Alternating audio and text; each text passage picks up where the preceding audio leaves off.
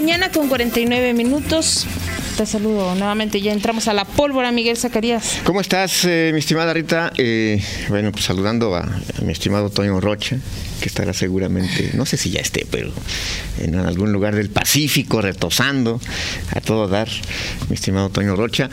Saludo para Va, a descansar. De, mí, te, completa la frase, completa la frase, va a descansar de mí.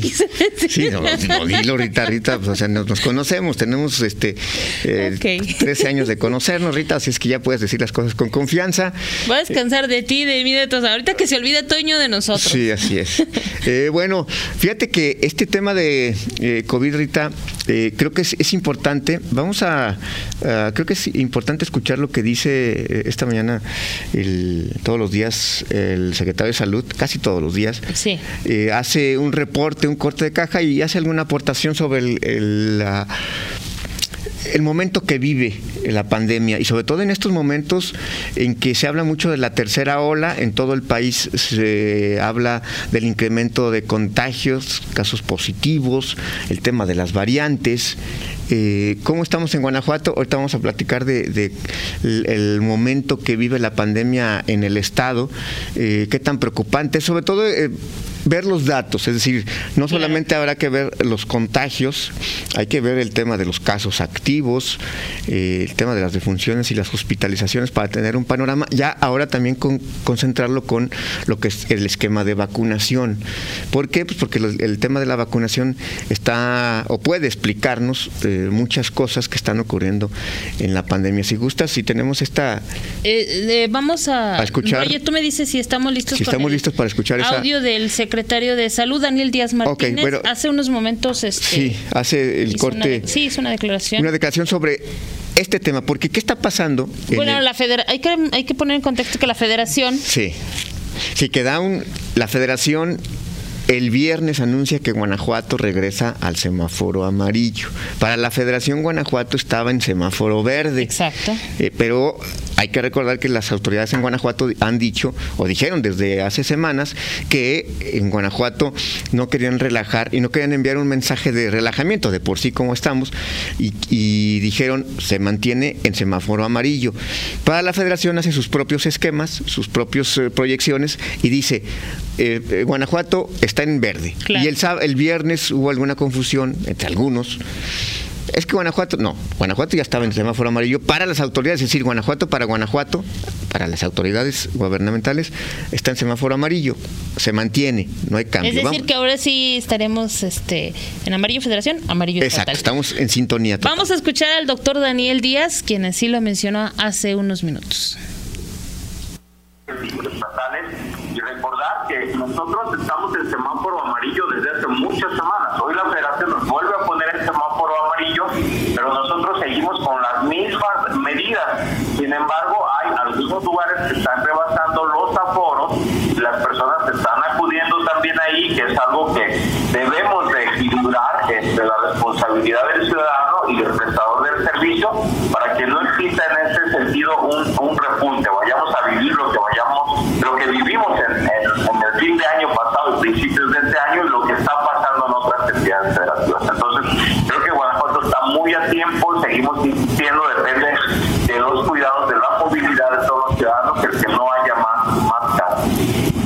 secretario. Queremos... Bueno.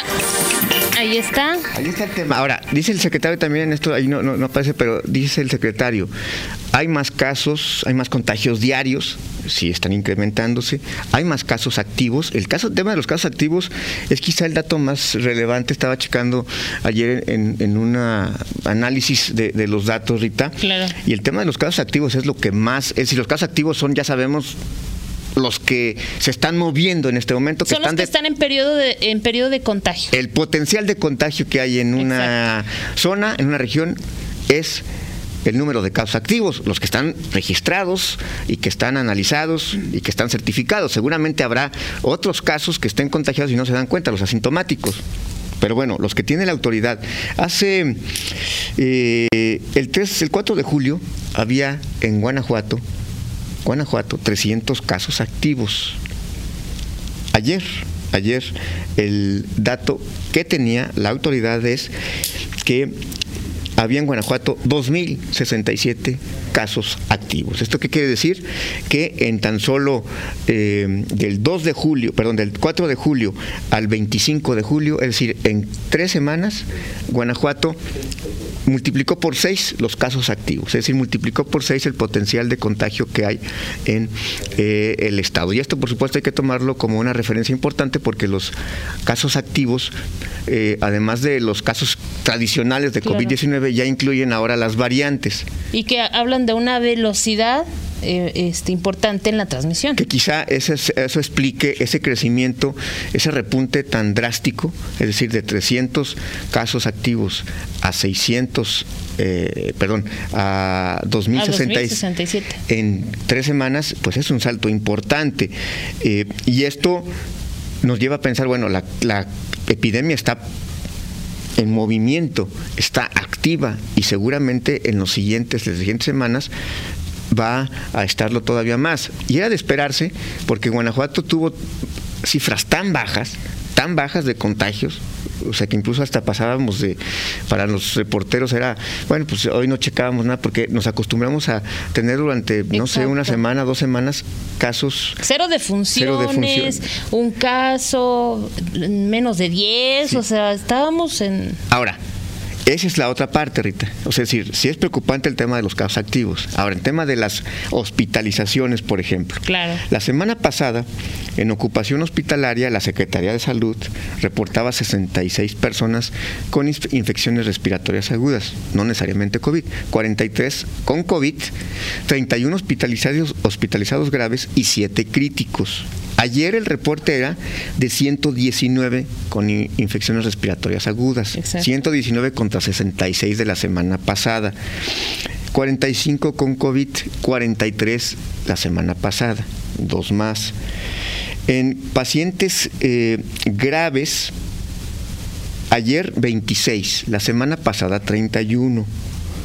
Pacientes críticos, Pacientes críticos es como un grado abajo de, graves, ¿verdad? O, ya, no sé si tenga que ver ya con que necesitan un ventilador para... Ok, ok. Pero, es, pero graves es, es el grado superlativo en, padeciendo COVID. Sí, pero ya estamos hablando de una complicación importante. Exactamente. La semana pasada siete críticos y ayer 12 críticos. Es decir, la variación en cuanto a hospitalizaciones, eh, y en cuanto a las defunciones, por ejemplo, tengo un dato de cuántas del 4 de julio al, 20, al 25 de julio, en tres semanas, hubo 300 defunciones perdón, 29 defunciones. 29. Ayer fueron 5, solo ayer, solo ayer fueron 5. Dos de ellas. Estamos hablando en Guanajuato. Sí. 29 eh, defunciones en tres semanas en Guanajuato. Sí preocupante que ayer se registraron, no es que se hayan registrado ayer, pero se contabilizaron 5. Se reportaron. Sí, pero entre el, entre el 4 de julio y el 25, 29 defunciones. Exacto. Y tres semanas antes si tomas en cuenta desde el 15 o 16 de junio al 4 de julio, se habían registrado en, eh, en el estado, déjame te digo, 103 muertes. Es decir, el 15 de julio había 11.197 defunciones y el 15, el 3 de julio en tres semanas, 18, 19 días más o menos, ah, hubo 103 muertes. ¿Por qué? No lo sé. Ya alcanzamos las 11.329 defunciones. Ahora, el tema es que en las últimas tres semanas ha habido, hubo menos muertes que en las anteriores tres semanas según las cifras de la Secretaría de Salud. ¿Qué quiero decir con esto? Incrementan casos activos. La hospitalización no se ha disparado en estas últimas semanas. Las muertes tampoco se han disparado. Sí, ayer hubo cinco muertes.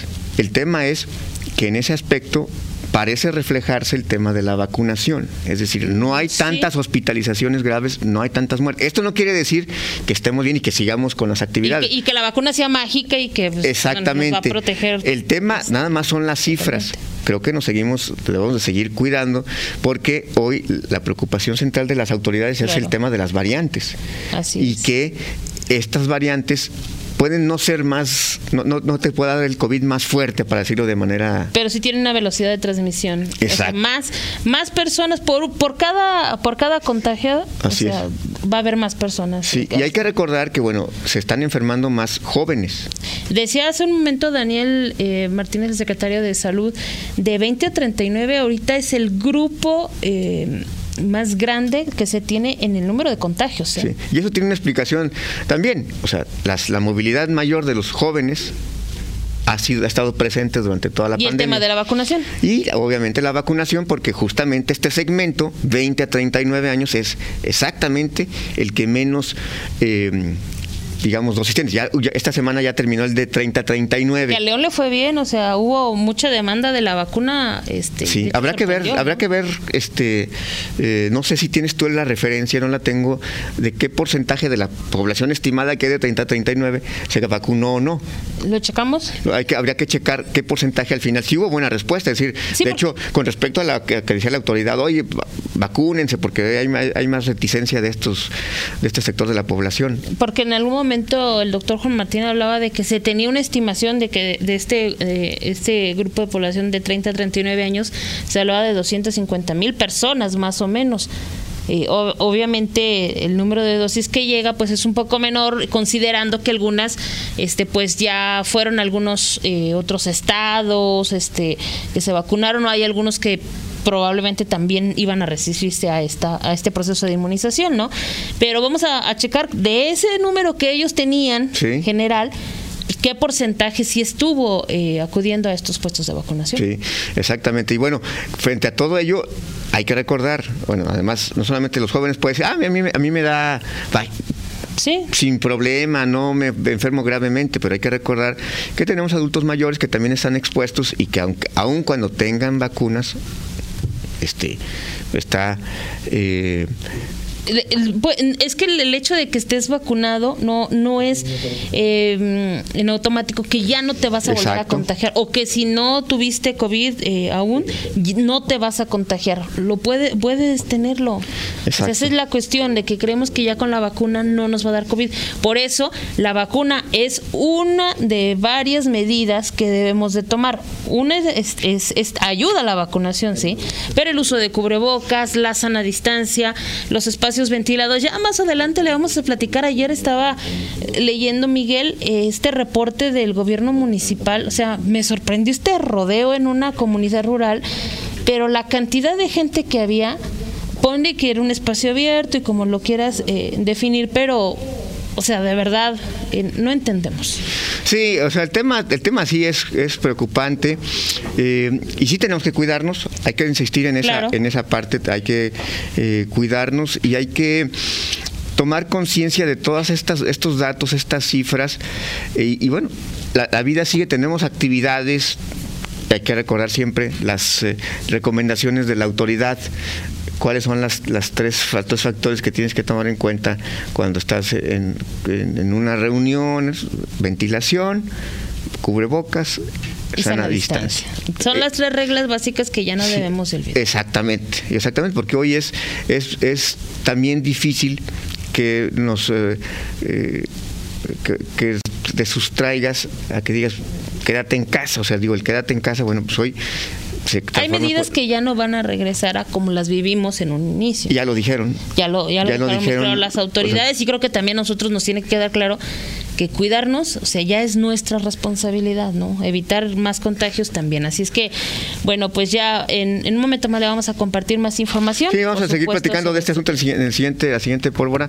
Eh, de esto, eh, Rita, y te voy a platicar en el siguiente tema. Le ganó eh, el round David Martínez Mendizábal a Ernesto Prieto Gallardo en una pelea que ya parecía insulsa porque ya los dos van a estar en la legislatura, pero hay otras consecuencias que vamos a, a, a comentar de este tema y también vamos a platicar los partidos políticos que sobreviven al, al, presupuesto, que tendrán registro, y le preguntaré si a usted le parecen pocos o muchos partidos, cuántos había antes del 6 de junio, cuántos compitieron y aparecieron en la boleta, y cuántos va a haber ahora. Y si usted cree, dice, ¿estamos bien, nos faltan o nos sobran partidos? Bueno, pues en un rato vamos a conversar de esto y mucho más. Vamos a hacer una pausa, son las 8 de la mañana con 3 minutos, no le cambia, al regreso tenemos una interesante entrevista.